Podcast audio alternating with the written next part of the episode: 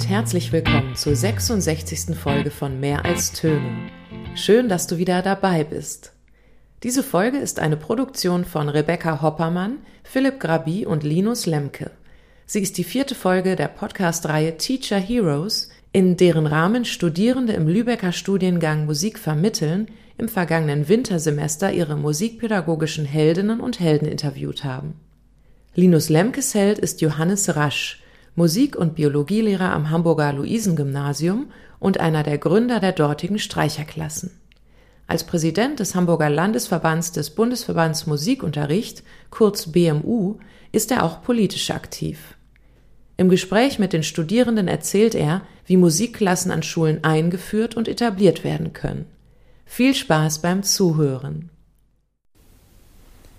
Einen wunderschönen guten Abend und herzlich willkommen zu dieser neuen Podcast-Folge. Wir sitzen, es ist 8 Uhr abends, in dem Wohnzimmer von der Familie von Linus Lemke. Der Kamin prasselt, wir haben einen warmen Tee in der Hand und freuen uns, unseren heutigen Gast, Johannes Rasch, zu begrüßen. Herzlich willkommen. Hallo. mein Name ist Rebecca Hoppermann. Ich studiere an der Musikhochschule Lübeck im siebten Fachsemester klassischen Gesang im Bachelor of Arts und habe neben mir sitzen Philipp Grabi, äh, ebenfalls äh, Student von der Musikhochschule in Lübeck im dritten Semester mit dem Hauptfach EBAS.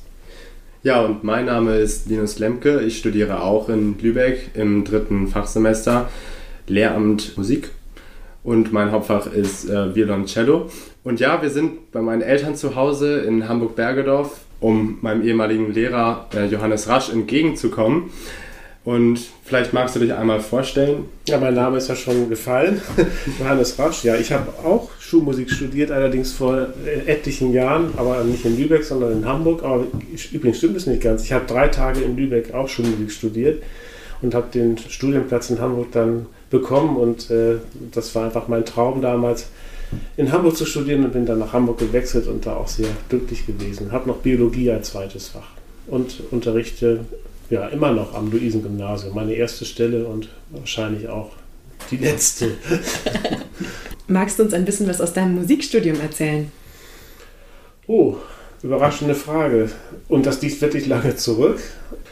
Äh, ja, ich hatte aus dem Studium, im Studium halt in Hamburg den großen Vorteil und habe das sehr genossen als Streicher halt, dass ich eine, eine sehr gute Professorin hatte, die auch das Kammerorchester der Musikhochschule äh, geleitet hat. Und in dem habe ich dann von Anfang an bis zum Schluss auch noch länger noch nach dem Studium mitspielen dürfen. Und wir haben also unendlich viele Konzerte hier in, auch in Europa gemacht, in allem möglichen und sind auch ja, viel unterwegs gewesen. Und in Hamburg eben mit dem Studiengang Musiktheater Regie verbunden, haben wir auch so Opernproduktionen gemacht. Und das war alles hochgradig spannend und auch herausfordernd natürlich, denn ja, wie bei euch ja auch, Schulmusik ist ja nicht nur Schulmusik, sondern man hat sein zweites Fach, man hat Erziehungswissenschaften. Und ja, also die Musik da im Fokus zu behalten, ist nicht immer so einfach gewesen. Daran erinnere ich mich noch sehr gut. Äh, auch gerade mit dem Biologiestudium, was ja auch extrem zeitaufwendig war, eben auch zum Üben zu kommen. Und gerade wenn man so ein bisschen auch anspruchsvoll an sich selbst ist, dann hatte man echte Zeitprobleme, das weiß ich noch. Aber Schulmusik war immer schon der Traum oder wie, wie bist du dazu gekommen? Irgendwie auch von Haus aus ein bisschen zu, äh, zu Musik? Ähm, hast du vielleicht familiär auch Hintergründe musikalische? Lehrerfamilie vielleicht? Ich weiß es nicht. Nee, ja doch. Ja, nein, ja doch. Also meine Mutter ist Geigerin und hat ähm, dann in Nordrhein-Westfalen bin ich aufgewachsen, ähm, sehr viel Geige unterrichtet und auch gespielt und also das Instrument begleitet mich einfach schon pränatal. Äh, und meine beiden Geschwister sind älter und die haben auch Instrumente gelernt und einer ist auch Organist unter anderem und äh, haben auch andere Berufe.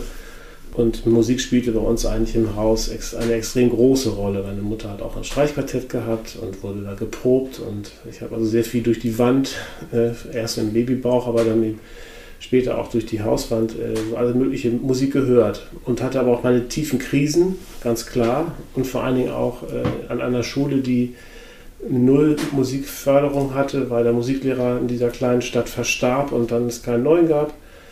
Und äh, ich war eher sportlich orientiert, habe sehr viel Handball gespielt und die Jungs da um mich rum, die waren wenig, also habe ich mich eher geschämt für meine Geige, um es ehrlich zu sagen. Und äh, das war nicht immer so einfach, da standhaft zu bleiben. Und meine Mutter hat sich da im Nachhinein gesehen einen Orden verdient. Aber gut.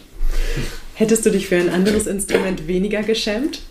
Ja, glaube ich schon. Also dieser Geigenkasten, den mit in die Schule zu nehmen, ist für mich im Nachhinein, das wäre, also Weihnachten musste war es soweit, die Lateinlehrerin hat es mitgekommen, äh, Johannes, der spielt doch Geige und dann musste ich dann im Lateinunterricht in der letzten Stunde vor Weihnachten dann irgendwelche Weihnachtslieder spielen und sie war begeistert. Das sicherte mir natürlich äh, die gute Zensur in Latein, aber äh, das war so ein bisschen peinlich irgendwie. Ja, und deshalb bin ich jetzt heute so froh, an einer Schule zu sein, wenn ich zur Schule fahre, ähm, meistens doch auch mit dem Fahrrad oder wie auch immer, wenn ich dann so viele Kinder sehe mit einem Instrumentenkoffer. Und zwar nicht nur Jungs und Mädchen, sondern auch äh, also ältere Schüler und auch jetzt schon ehemalige und nachmittags bei uns in der Schule sind noch andere Musikgruppen. Also die Schule ist plötzlich so ein für mich ganz unbesetzt, also eine musikalische Schule und das war immer so mein Traum, dass man das irgendwie realisiert, dass also nicht nur Naturwissenschaften oder Sport eine Rolle spielt, sondern dass eben auch das Künstlerische und speziell eben das Musische eine Rolle spielt. Sehr interessant. Ähm, als du dann ans Louis gekommen bist, was hast du dann da vorgefunden? Also, das war ja nicht deine erste Schule. Ja, also es war die, ich hab, am Referendariat hat man früher noch zwei Schulen gemacht. Ich war am Wilhelm-Gymnasium in Hamburg und an der Stadtteilschule. Jetzt ähm, heißt sie jetzt, ja, war früher eine Gesamtschule. Sehr unterschiedliche Erfahrungen, sehr unterschiedliches Schülerklientel. Und an dieser Schule jetzt hier, also zwei Innenstadtschulen waren es. Bergedorf liegt ja am Rande von Hamburg und wir haben hier eher eine ganz gemischtes, äh, eine gemischte Schülerschaft aus ländlicher und aus städtischer ähm, Zusammensetzung und äh, eine sehr tolle Mischung, wie ich finde. Äh, also nicht nur einseitig und irgendwie reich, sondern eben auch wirklich vielfältig und auch interessiert an allem Möglichen und auch mit vielen Begabungen versehen. Und ja, musikalisch vorgefunden habe ich eine sehr gute Jazzband. Der ältere Kollege, der dann kurz nach meinem Kommen Ruhestand ging, hat die aufgebaut. Es gab auch Chorarbeit und eine dahin siechende Orchesterarbeit. Und es gab eben diese Instrumente im Instrumentenraum. Da standen eben dann dieser Kontrabass und ein Cello und zwei, drei Geigen. Und das habe ich dann gedacht, da muss man irgendwas mit anfangen. Worauf Johannes hier anspielt oder hinaus möchte, ist, dass ähm, das Luisen-Gymnasium relativ bekannt dafür ist, die Möglichkeit zu bieten, dass Schülerinnen der ähm, fünften und sechsten Klasse die Möglichkeit bekommen, ein Streichinstrument und damit ein Orchesterinstrument auf der weiterführenden Schule neu lernen zu können. Und darauf fußt auch ganz viel der jetzigen Orchesterarbeit der Schule. Ähm, du hattest gesagt, dass es ein bisschen verkommene Orchesterarbeit war, als du, als du damals in die Schule gekommen bist. Und auch ich habe damals in dieser Streicherklasse tatsächlich mein Instrument gelernt, mit dem ich heute stolz sagen kann, dass ich damit auch einen Musikstudiengang belegen kann. Und ähm, über diese Arbeit in diesen Klassen würden wir gerne also vertieft sprechen, weil also meiner Meinung nach da ja äh, also sehr viel hintersteckt und es irgendwo auch ein äh, Alleinstellungsmerkmal bestimmt eine Zeit lang gewesen sein muss für die Schule. Vielleicht magst du ja, du hast auf diese Instrumente angespielt, die, die du damals äh, vorgefunden hast, den Prozess beschreiben, wie es dazu kam, dass sich diese, dieses Projekt gebildet hat, dass ähm, diese Streicherklassen jährlich eigentlich an, an, an dem Luisen-Gymnasium quasi aufgebaut werden. Und vielleicht äh, kannst du auch noch darauf eingehen, ähm, inwieweit deine, deine persönliche Schulerfahrung, die ja, wie du vorhin meintest, nicht so ähm, musikalisch geprägt war, einen Einfluss darauf hatte, dass du ähm, dann da die Streicherklasse eingeführt hast in der mhm. Schule. Genau, also die Streicher Klasse. Fällt ja nicht vom Himmel, sondern äh, man musste da schon ein Konzept äh, haben dafür. Und das Konzept findet sich halt in Amerika. Paul Rolland ist ein äh, in die Vereinigten Staaten äh, ausgewanderter Geigenprofessor gewesen, der im Grunde mh, versucht hat, diese vier verschiedenen Instrumente, die auch unterschiedliche Techniken haben, äh, methodisch und didaktisch so zu entwickeln, die Methode so zu entwickeln, dass man das eben über einen längeren Zeitraum im Gruppenunterricht, im Klassenunterricht äh, unterrichten kann. Das ist ja was anderes, als wenn ich jetzt eine reine Geigengruppe habe oder nur eine Cellogruppe, als wenn ich gemischte Instrumente habe. Und ähm, ja, wir mussten personell natürlich uns erstmal äh, aufstellen. Da hatten wir natürlich das Glück, dass meine Frau auch äh, Geigerin ist und sich eben frühzeitig auch genau dafür interessiert hat. Und wir fanden eine Kollegin noch, die von der Musikschule, die im Cello mitgemacht hat, sodass immer ein hoher, ein tiefer Streicher vertreten war. Anfänglich waren wir zu dritt. Und dann ist das immer, wenn man neue Sachen anfängt, geht es um Finanzen, geht um die Instrumente. Ich muss Schüler gewinnen, ich muss Eltern gewinnen. Ich, ganz schwierig auch, ich muss das Kollegium dafür gewinnen. Das ist äh, viel schwieriger noch als Schüler zu gewinnen. Und äh, Finanzen habe ich glaube ich schon gesagt. Also es ist ein, also jedenfalls ein, ein umfassendes Paket, äh, was man auch dann tatsächlich durch viel Arbeit äh, installieren muss. Und das haben wir einfach angefangen. Wir haben gesagt, wir machen, wollen, haben das Projekt. Der Schulleiter hat das damals irgendwie erkannt. Dass wir hatten geringe Anmeldezahlen und hat sich dadurch erhofft, dass die Schule sozusagen einen Kurswechsel vornimmt. Ist ja jetzt schon lange her, das war 1996, als das losging. Und wir waren auch eine der ersten Streicherklassen in Deutschland überhaupt. Und ähm, das war so ein Pionierding auch irgendwie, dass wir uns zwischen Berlin und Bielefeld und Aalen, äh, wo auch sehr aktive Leute sitzen, uns ausgetauscht haben, gegenseitig besucht haben, Fortbildung gemacht haben. Ja, und dann immer weiter verbessert. Das, äh, und auch die Klassen sind dann ja sehr gut besucht worden. Es sind ja bis zu 20, 25 Kinder manchmal dabei. Waren wir nicht sogar 30? Ja, manchmal waren es, glaube ich, sogar auch 30. Das sprengt dann so ein bisschen den, den Rahmen, den räumlichen Rahmen und auch die, den Kraftrahmen. Ne? Starkes Projekt auf jeden Fall. Darf sich dann jeder Schüler und jede Schülerin, der oder die in den Unterricht neu kommt, ein Instrument auswählen oder kann man da in gewisser Weise Einfluss nehmen darauf, dass die Stimmengruppen auch ungefähr gleich verteilt sind? Gute Frage, weil wir jetzt am nächst, nächste Woche gerade den Tag der offenen Tür in der Schule haben. Und das ist sozusagen der erste Punkt, äh, wo Kinder mit diesen Instrumenten äh, in Berührung kommen können. Also da machen wir immer ein Instrumentenkarussell, da sind die Instrumente ausgestellt. Also jetzt nach Corona, also in dieser Zeit, jetzt kann man ja wieder ausprobieren. Dann dürfen die die Instrumente ausprobieren. Ältere Schüler zeigen denen das, unterstützen uns Lehrer darin, ähm, das zu zeigen. Das, und das funktioniert eigentlich ganz gut der erste Berührungspunkt häufig für Kinder. Andere haben aber auch schon Workshops irgendwo besucht, eine Elbphilharmonie oder einer Musikschule, erste Erfahrungen gemacht. Mm, und dann äh, machen wir allerdings so als Besonderheit tatsächlich die, uns die Mühe, jedem Kind eine, eine Eignungsberatung durch, mit jedem Kind eine Eignungsberatung durchzuführen. Das heißt, werden dann Termine vereinbart und die kommen dann für eine halbe Stunde zu uns in die Schule und setzen sich mit einem Elternteil, mit dem Kind und dem Lehrer, also häufig mit mir, zusammen und dann eruieren wir sozusagen die musikalische Befähigung. Also das ist kein Test in dem Sinne, aber einfach eine, eine Sicherheit für alle Seiten, eine Rückmeldung auch für die Eltern.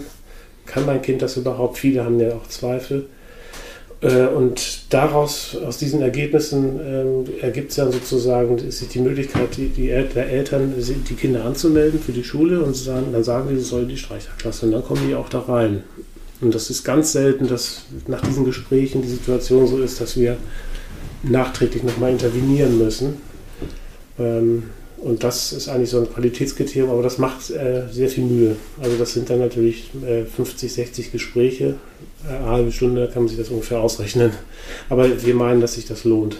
Ja, vielleicht darf ich da anekdotisch mein Treffen einmal Oha. einbringen. Und zwar erinnere ich mich da sogar noch dran.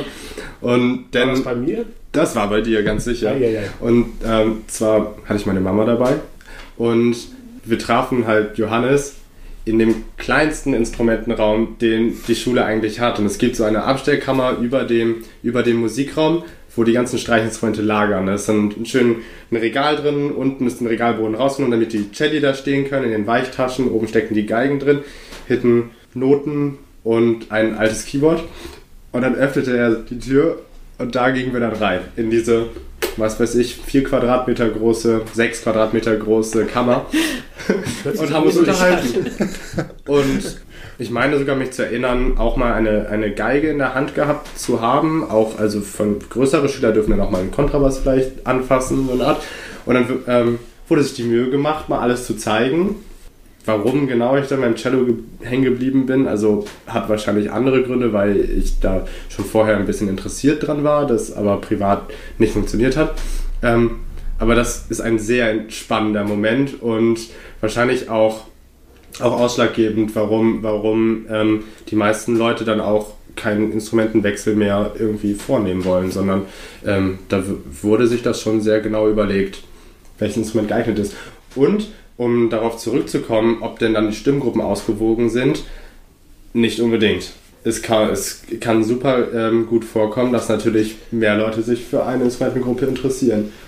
Ja, ähm, leider. Also das ist für uns manchmal ein Problem, wenn wir dann plötzlich, äh, wenn der Shadow-Lehrer da beim Tag der offenen Tür so toll vorgespielt hat, den Schwan oder so etwa, dann sagen hinterher alle, ich will jetzt äh, Shadow lernen und das äh, ist natürlich eine schwierige Geschichte logistisch gesehen, mhm. weil wir als Schule mittlerweile tatsächlich zwei Klassensätze Streichinstrumente haben. Also wir haben 60, 70 Streichinstrumente, die wir den Kindern zur Verfügung stellen können. Das ist auch mal eine wichtige Frage nämlich den Eltern die Hürde. Also wir haben und dieses Projekt, was daran so super ist, finde ich, wir haben nämlich bei Linus vielleicht ein bisschen anders, deine Eltern sind ja kulturell auch interessiert, aber wir haben ja viele Eltern auch, die äh, keine Berührung mit Musik hatten. Und das ist genauso meine, meine Zielgruppe, die ich besonders toll finde, wenn die das schaffen, dann die, äh, die, dass die Kinder sich dafür interessieren. Diese Hürde ist häufig einfach dieses Geld für das Shadow zum Beispiel. Ne? Also es sind ja immer so mindestens 1000, 1500 Euro, die da so drin stecken, manchmal auch mehr für diese Instrumente. Das ist für viele Elternhäuser eine Herausforderung, wenn die gar nicht wissen, ob mein Kind das hinterher weitermachen möchte.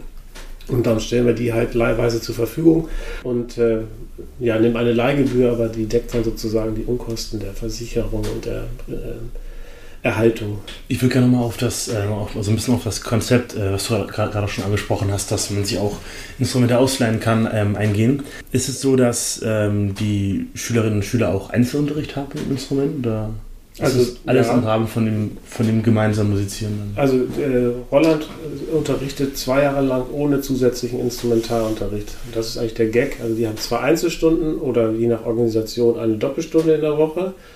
Und dadurch, dass wir ein hoher, ein tiefer Streicher als Lehrer sind, können wir also auch qualitätsmäßig sozusagen das vormachen, wie es richtig geht oder auch demonstrieren äh, und begleiten die Schüler natürlich auch auf dem Klavier. Ähm, genau, und äh, zusätzlicher Unterricht ist eigentlich nicht erwünscht, weil die Rolland-Methode, also die, die, die, didaktischen Schritte, etwas anders sind, als die die meisten Instrumentallehrer machen. Mhm. Also unsere Schüler sind zum Beispiel total fit im Zusammenspiel also rhythmisch übereinander äh, auch alternieren zu spielen. Ähm, sie sind äh, fit in dem Gruppenprozess, sich einzuordnen. sie sind in manchen anderen Dingen nicht so weit wie ein Einzelschüler nach, nach zwei Jahren. Also zum Beispiel, was die linke Hand betrifft, die verschiedenen Griffarten. Die Einführung der Griffarten ist zwar ähnlich, also erste, zweite, dritte Griffart und was man da so macht in, in dem Unterricht. Aber dadurch, dass wir natürlich im Cello und im Kontrabass speziell auch eine andere Reihenfolge haben, ähm, beißt sich das manchmal mit zusätzlichem Instrumentalunterricht. Ja. Aber wenn jetzt jemand besonders begabt ist, so wie Linus das natürlich war, ähm, ich weiß gar nicht, hattest du zusätzlichen Nein. Unterricht? Äh, warst du doch nicht so begabt? doch. Würde mich jetzt interessieren, weil ähm, bis ich meine mich nicht daran erinnert zu haben, dass du jetzt irgendwie aktiv, ja. äh, dass die Lehrer aktiv in, in diese Gruppe eingreifen, mhm. um zu schauen, hey, ich merke, du bekommst irgendwie ein Gefühl für das Instrument ja. mehr, guck doch mal außerhalb. Ja. Ich hatte eher das Gefühl, dass es am Ende der zwei Jahre dann Priorität wurde, Leute, die sich noch dafür interessieren, an ähm, Lehrer zu bringen. Ist das immer noch? Genau so ist es eigentlich auch. Also es gibt äh, manchmal den Fall, dass äh, Kinder sehr, sehr viel schneller lernen und sehr viel schneller lernen wollen. Und dann halten wir die nicht auf, sondern sagen dann, guck mal hier, da ist Frau XY, Herr XY in der Musikschule, mit der wir ja kooperieren. Ähm, geh doch da mal hin und spiel dann mal vor und vielleicht haben die auch einen Platz, dass du da mal schon mal parallel so ein bisschen anfängst, aber erst im zweiten Jahr.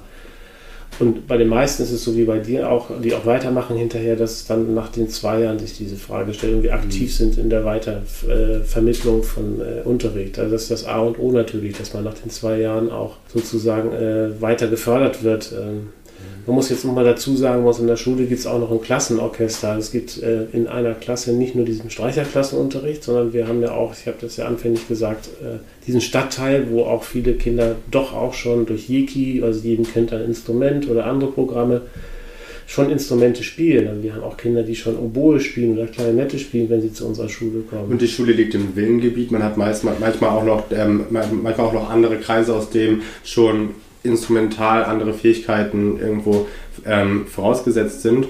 Vielleicht magst du einmal kurz erläutern, diese Zweiteilung des, des, Musik und, äh, des Musikzweiges, weil es ja genau. auch eine, eine Musikklasse gibt, ja. ähm, die sich dann aufteilt in Neulerner und bereits äh, Spielende. Genau, also wir haben diese, diese erwähnte Streicherklasse, das sind die Neuerlerner, wie du sagst, und äh, dann gibt es das Klassenorchester, ungefähr Hälfte, Hälfte einer Klassengemeinschaft, manchmal haben wir auch zwei Klassen. Und in diesem Klassenorchester ist eigentlich kein richtiges Klassenorchester, man müsste sagen Teilklassenorchester, aber irgendwann wird es dann absurd in diesen Bezeichnungen. Spielen aber halt Kinder, die Querflöte spielen oder die Blasinstrumente spielen oder eben auch viele, die schon Geige spielen können. Die sind natürlich in so einer Streicherklasse völlig falsch aufgehoben. Und wenn jetzt jemand, äh, worüber wir vorhin sprachen, sehr gute Fortschritte macht und richtig Lust hat und loslegt, kann der auch ins Klassenorchester überwechseln. Das ist organisatorisch überhaupt kein Problem sondern äh, ist ja super. Also das haben wir auch ein paar Mal jetzt schon gehabt, aber das ist jetzt sehr, sehr selten. Ja, und so äh, haben die natürlich noch zusätzlich, und das ist mir auch immer sehr wichtig, äh, zwei Stunden ganz normalen allgemeinbildenden Musikunterricht. Also der Musikunterricht, dieses praktische Musizieren, ersetzt nicht den Musikunterricht. Und das ist was sehr, sehr Wichtiges, weil äh, es auch andere Schulen gibt, äh, außerhalb Hamburgs zum Beispiel, von denen ich weiß, dass sozusagen dieser Streicherklassenunterricht beispielsweise diesen allgemeinbildenden Musikunterricht ersetzt. Das bedeutet aber, dass in diesem Streicherklassenunterricht plötzlich auch noch andere Inhalte hineinfließen und dann so, äh, also etwas absurde Sachen manchmal aufgepfropft werden, die mit dem Instrumentalunterricht dann gar nicht mehr was zu tun haben. Und äh, das ist uns bisher gelungen, eben durch diese Organisation der Musikklasse zwei Stunden Musik plus zwei Praxisstunden zu generieren. Mich würde noch interessieren, wie man gerade bei SchülerInnen, die selten mit Musik vorher zu tun hatten, weder mit einem Klavier oder mit einem anderen Instrument oder mit dem Gesang in Kontakt gekommen oder sind. Oder mit Notation. Oder mit Notation, genau. Wie man da intonatorisch die ersten Samen sät. Ja. Denn man braucht ja erstmal ein gewisses Gefühl dafür, wo Töne liegen. Und das ist ja bei Streichinstrumenten noch ein Stückchen schwieriger als beispielsweise auf dem Klavier. Ja, wie geht man da pädagogisch, didaktisch und auch einfach intuitiv vor? Ja, Intonation ist bei Streichinstrumenten natürlich, bei jedem Instrument äh, außerhalb der Tasteninstrumente und der festgelegten Toninstrumente natürlich das Hauptthema somit. Ne? Äh, also wir haben zum Beispiel äh, die Belegauflage für unsere Kinder, die bei uns in die Musikklasse gehen, dass sie im Chor mitsingen müssen. Also jedes Kind, was bei uns anfängt, muss in, der, in den Chor 5, das ist ein eigener Chor für die fünften Klassen und ein Chor 6. Und da sind sehr, sehr versierte ChorleiterInnen im Auge, Chorleiterinnen muss ich jetzt sagen, genau. Das sind zwei Frauen, die extrem gut sich auskennen mit Stimmbildung und ähm, darauf liege ich immer großen Wert, weil das eine, eine, zusätzliche Stunde ist, die die Musikklassen haben müssen. Also das soll auch das alles Mögliche entwickeln, also an melodischer Vorstellung, an Atemtechnik und so weiter. Intonation, die singen auch sogar mehrstimmig da, also auch da das Abgleichen. Und im Streicherklassenunterricht, ähm, ja, äh, Allerwichtigste ist Qualitätsinstrumente, also Instrumente, die stimmbar sind. Das ist eine absolute Voraussetzung, dass es da keine großen Qualitätsabstriche gibt, ähm, also die die Stimmung halten, die, wo man nicht eine halbe Stunde erstmal nur mit dem Stimmen beschäftigt ist, sondern auch vernünftig einzustellen sind. Und dann ist die Methode natürlich tatsächlich so raffiniert angelegt, dass genau das äh, Wichtigste ist, dass wir zum Beispiel nur mit Leerseiten beginnen. Also und wenn die gut bestimmt sind, dann kann eigentlich nicht viel passieren. Ne? Da geht es dann um Rhythmen, die übereinander liegen. Ähm, und das Besondere an dieser Rolland-Methode überhaupt ist, dass es äh, eine, eine Methode ist, die in jeder Stunde eigentlich ein musikalisches durchlaufendes Band hat. Also selbst Tonleitern später oder Leerseiten Übung, das Wort fällt gar nicht, sondern das heißt dann Open String Samba. Ja, das ist dann verpackt, äh, Leerseitenübung verpackt in einen Samba, der, der, auf dem Klavier dann relativ virtuos begleitet wird. Und äh, ein Stück, was wir, glaube ich, seit 25 Jahren jetzt immer wieder spielen. Ähm, und auch andere Sachen, äh, die sind da versteckt und das fördert natürlich das musikalische Hören, Erleben und auch äh, sicherlich die Intonationsvorstellung. Du bist ja auch derjenige, der dort sitzt und reihenweise dann Instrumente am Anfang stimmt, hat Linus erzählt. Ja. ja, Stimmen ist äh, ein Thema für sich. Also legen wir auch großen Wert drauf, wie gesagt. Also, dass sie da nicht irgendwie reinkommen. Und irgendwann müssen sie das Stimmen natürlich selber lernen. Und das ist dann auch immer ein mühsamer Prozess. Aber da gibt es mittlerweile ja auch tolle äh, Stimm-Apps auf dem Handy, also die Sie auch zu Hause dann nutzen können, ähm, zeigen Ihnen dann auch. Und das funktioniert übrigens mit den Feinstimmern dann. Wie gesagt, wenn die Instrumente gut sind, braucht man im Grunde ja die Wirbel gar nicht. geht das mit den Feinstimmern, das können die dann sehr schnell selber und irgendwann dann auch natürlich alleine hören. Und jetzt noch mal ähm, umschwenken auf ein anderes Thema. Jetzt, du hast jetzt ja ähm, erzählt, dass es jetzt zwei Stunden gibt, die für die ähm, Streicherklassen, äh, zwei Stunden für die Streicherklassen, zwei Stunden für Musikunterricht und zwei Stunden für den Chor. Eine Stunde für den Chor. Eine, eine Stunde für den Chor. Das ist ja im Prinzip ein ziemlich großer Zeitaufwand und ziemlich viel, ziemlich viele Stunden in der Woche, die da wegfallen. Und du meinst vorhin auch, dass es schwer war, das Kollegium zu überzeugen von der Idee und ähm, da auch die Gelder zu bekommen, um die ganzen Instrumente anzuschaffen und sowas. Wie konntest du das rechtfertigen oder wie hast du es geschafft, irgendwie davon ähm, abzulenken, dass es nicht so ein zielorientiertes oder, oder so, ein, so ein ergebnisorientiertes Musizieren ist, sondern einfach wirklich nur das Musizieren an sich ist, so ein bisschen mhm. in der Richtung. Habt ihr in der Aufnahmeprüfung eine also so, eine, so einen Gesprächstest auch gehabt, wo man gefragt wird nach der Motivation, warum man Musiklehrer werden möchte? Ja. ja. Bei mir kam die Frage in Hamburg, äh, stellen Sie sich vor, Sie sind auf einer einsamen Insel und sind der einzige Musiklehrer eines Gymnasiums, das war eine absurde Vorstellung, und Sie sollen im Kollegium begründen, warum Musikunterricht wichtig ist. Und ich war 19 und überhaupt keine Ahnung, was ich darauf antworten sollte, weil ich, wie gesagt, in der Schule überhaupt keinen Musikunterricht hatte und irgendwie eine schwache Vorstellung davon, was das überhaupt sein könnte. Und äh, ich weiß gar nicht mehr, was ich gesagt habe. Ich weiß nur, diese Frage, die hat mich seit Lehn beschäftigt. Sie beschäftigt uns alle. Ja, und euch wahrscheinlich ja. immer noch. Kernthema von manchen Vorlesungen bei uns. Und äh, gut, ich hatte, man muss natürlich dazu sagen, es gab bei uns äh, einen, einen Gestaltungsspielraum, äh, zwei Stunden, die aus dem Stundenplan der fünften und sechsten Klassen herausgestrichen sind äh, für äh, schulische Profilierung, könnte man sagen. So ist das in Hamburg. Und diese zwei Stunden wurden bei uns genutzt für in den Parallelklassen. Die sollen ja auch nicht äh, zwei Stunden weniger oder mehr haben. Dann machen die sowas wie kreatives Schreiben äh, Natur und Technik, äh, ein zweistündiger Kurs. Dann gab es das Fach Musiktheater zu Linus Zeit noch, äh, also Angebote, die die anderen Klassen auch in diesen beiden Stunden haben. Und wir haben sozusagen diese zwei Stunden dann für die Musik genutzt. Das ist dann so ein, so ein, so ein Wahlpflichtkurs. Ne? Das ist ein Wahlpflicht, Im Prinzip ist es ein Wahlpflichtkurs, aber äh, das Besondere ist eben, dass wir es als Musikklasse organisieren. Das heißt, es gibt immer eine Klassengemeinschaft, in der alle Kinder ein Musikinstrument spielen. Und das ist für viele Eltern und auch mittlerweile auch für viele Kinder. Man hat sich jetzt natürlich rumgesprochen. Das nächste ist reizvoll, Woche, ja. Nächste Woche ist Tag der offenen Tür. Ich habe jetzt heute mit schon verschiedenen Leuten gesprochen und gefragt, wer kommt denn da eigentlich? Und dann sie, ach, da kommen die von der und der Schule, da wollen die und die und die hin, meine Geschwister und so und die großen Schwestern. Also das ist immer schon, wenn etwas eingeführt ist, äh, hat es den Vorteil, dass man ähm, sozusagen äh, die Lorbeeren so ein bisschen erntet. Ne? Aber dieser Anfang, in der Tat, nach dem hattest du ja gefragt, mhm. der ist natürlich tatsächlich äh, schwer. Aber andererseits fand ich auch, also wenn man jung ist und äh, eine Idee hat ähm, und äh, man findet da irgendwie eine Schule, einen Schulleiter, eine Schulleiterin, ähm, die darauf anspringen und das erkennen, dann erfährt man auch Unterstützung. Und das Kollegen, also der Umgang mit Kollegen, das ist ein ganz eigenes Thema. Wir haben noch ein drittes Standbein jetzt aufgemacht, das ist die sogenannte Bandklasse. Das war, ähm, noch, war noch in meiner Abi-Zeit. Ja. War in deiner Abi-Zeit, dann hast du die Anfänge mitbekommen. Das ist das Gleiche, was wir mit den Streicherklassen machen, mit den Bandinstrumenten. Das heißt, bei uns in der Schule kann man jetzt auch ähm, als äh, Neujahr Fünfklässler oder Fünfklässlerin äh, mal eben kurz überlegen. Also Schlagzeug, Posaune, Trompete, Tenor, Altsaxophon, E-Gitarre, E-Bass. Ähm, Trompete habe ich, glaube ich, noch vergessen. Posaune. Also keine Holzbläser in dem Sinne, also Saxophon ja, also weiß man jetzt nicht so genau, ist das eigentlich ein Holzbläser? Ja, ist es glaube ich schon. ja. äh, aber keine, keine Oboen, keine Klarinetten, keine Querflöten. Also ähm, Blech und Drums. Blech und Drums und Gitarren. Gitarren. Und äh, die machen also dann so ähnlich wie bei Roland äh, nach einem anderen Konzept äh, Band zusammen. Und äh, da ist die Frage tatsächlich die gewesen, wenn wir jetzt so eine Bandklasse uns hier ins Haus holen, das ist natürlich super cool, ne? finden alle mhm. mega stark und die Jungs, ah, und dann E-Gitarre und wow, Wahnsinn. Und, äh, Schubs, fünf Drummer. Ja, also herrlich. Habe ich gerade noch nicht so ein Konzert gehört und es ist zu schön. Ich finde das ganz toll, das Projekt. Aber natürlich haben wir uns Sorgen gemacht, was ist denn mit diesen anderen Gruppen? Die Streicherklasse, denen geht ja immer so ein gewisser Ruf voraus, mädchenlastig. Mhm. Die Eltern denken, Geige spielen ist klassische Musik. Das stimmt ja gar nicht. Das wenigste, was wir da spielen, ist äh, eigentlich klassische Musik.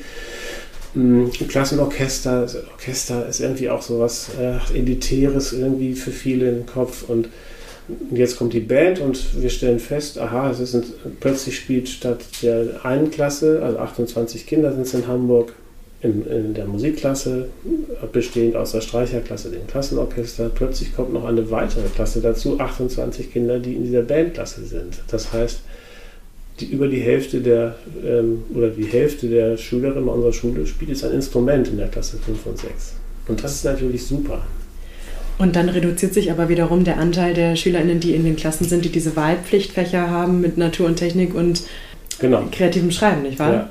Ja. Dann könnte man die ja quasi auch noch integrieren, indem man sagt, dass die Kinder, die Natur und Technik gewählt haben, die Instrumente fertigen und die SchülerInnen, die kreatives Schreiben gewählt haben, dann komponieren und ähm, das produzieren, was dann von den Musikklassen gespielt wird, oder? Ja.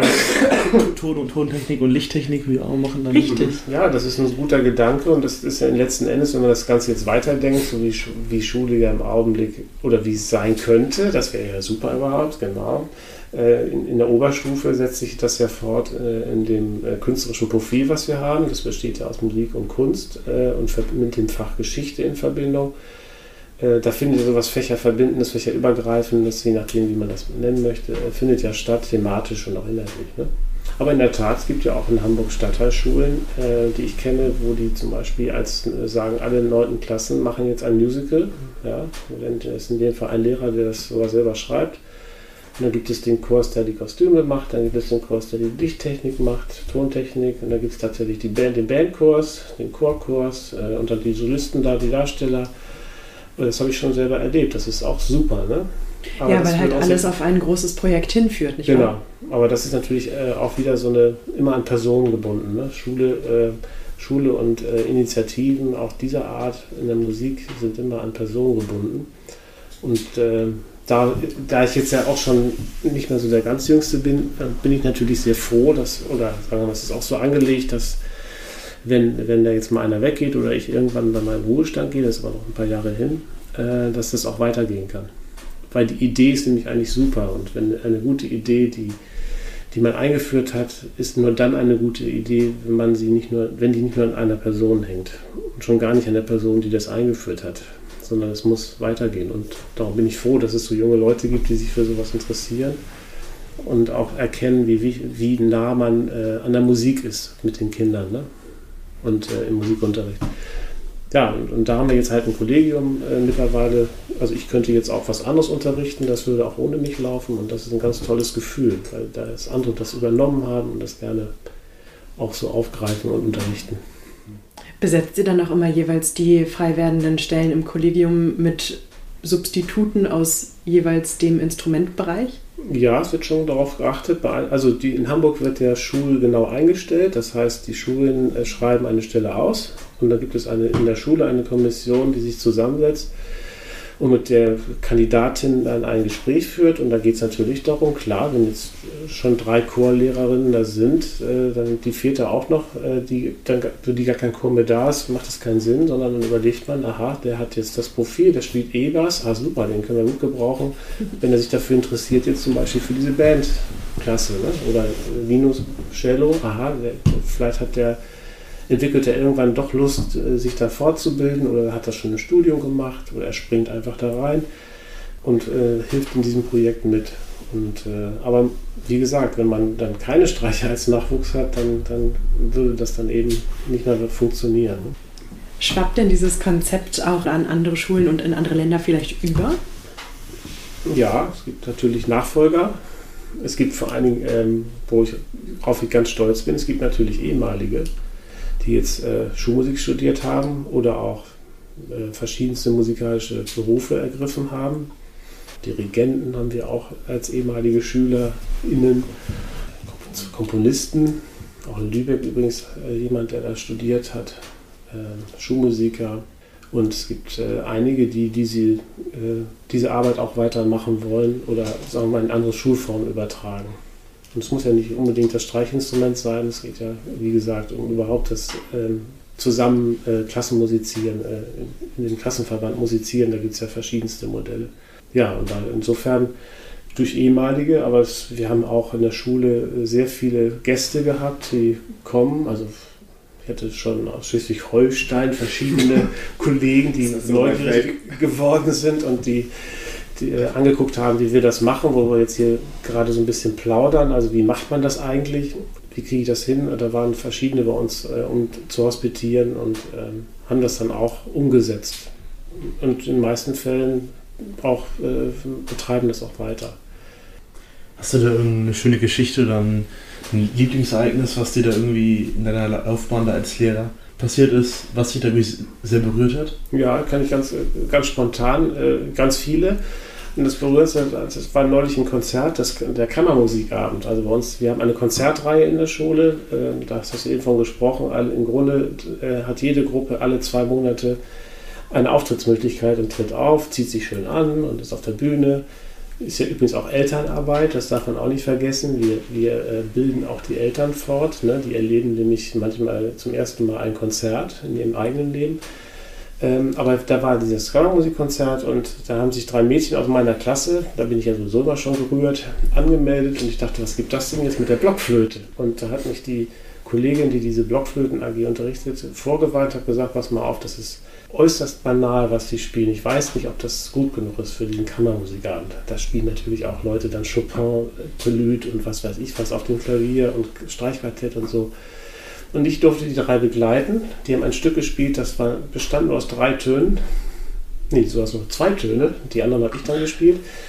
Und äh, dauerte relativ lang, drei, vier Minuten. Und sie standen da so ganz süß mit ihren Blockflöten auf der Bühne. Und das war denen so wichtig, dass sie mich gezwungen haben, das zweimal vorher mit ihnen zu üben. In den Pausen gekommen und mich, also ich hatte schon wieder vergessen natürlich, und sagten, Herr Rasch, du heute noch mit uns.